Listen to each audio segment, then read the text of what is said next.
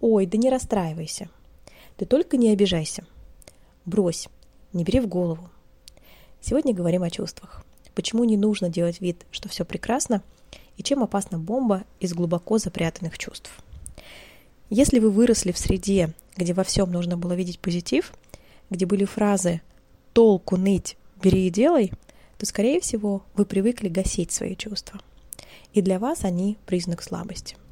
Но на самом деле это про обесценивание и про то, что это были отношения, в которых невозможно было быть настоящим. На самом деле все чувства правильные. Они нужны и важны. Они сигналят вам о вашей потребности, которой нужно дать внимание. И мы не можем выбирать, что чувствовать, но мы можем выбирать, как с этим обходиться. Например, можем проигнорировать, обесценить, не поверить или заметить, довериться, прожить, расшифровать, разделить с кем-то это чувство. Как же можно бережно отреагировать чувства внутри отношений? Для начала дать себе время и место, чтобы ощутить чувство.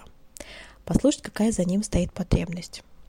А дальше из «я» послания донести адресату, что вы чувствуете обиду или злость, например, когда происходит так-то и так-то. Начать это можно делать в тех отношениях, в которых можно говорить о чувствах. То есть с людьми, которые с вами на одной волне и для которых это тоже важно.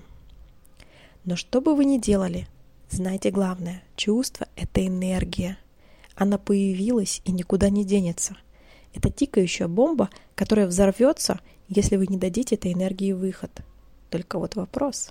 Она прорвется и выстрелит в кругу самых незащищенных?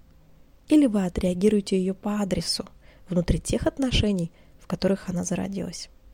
Мы не выбираем, что чувствовать но мы можем выбрать, как с этим жить дальше. Чувства это важно и нужно, и если мы не будем их гасить, они будут помогать нам идти, как свет маяка.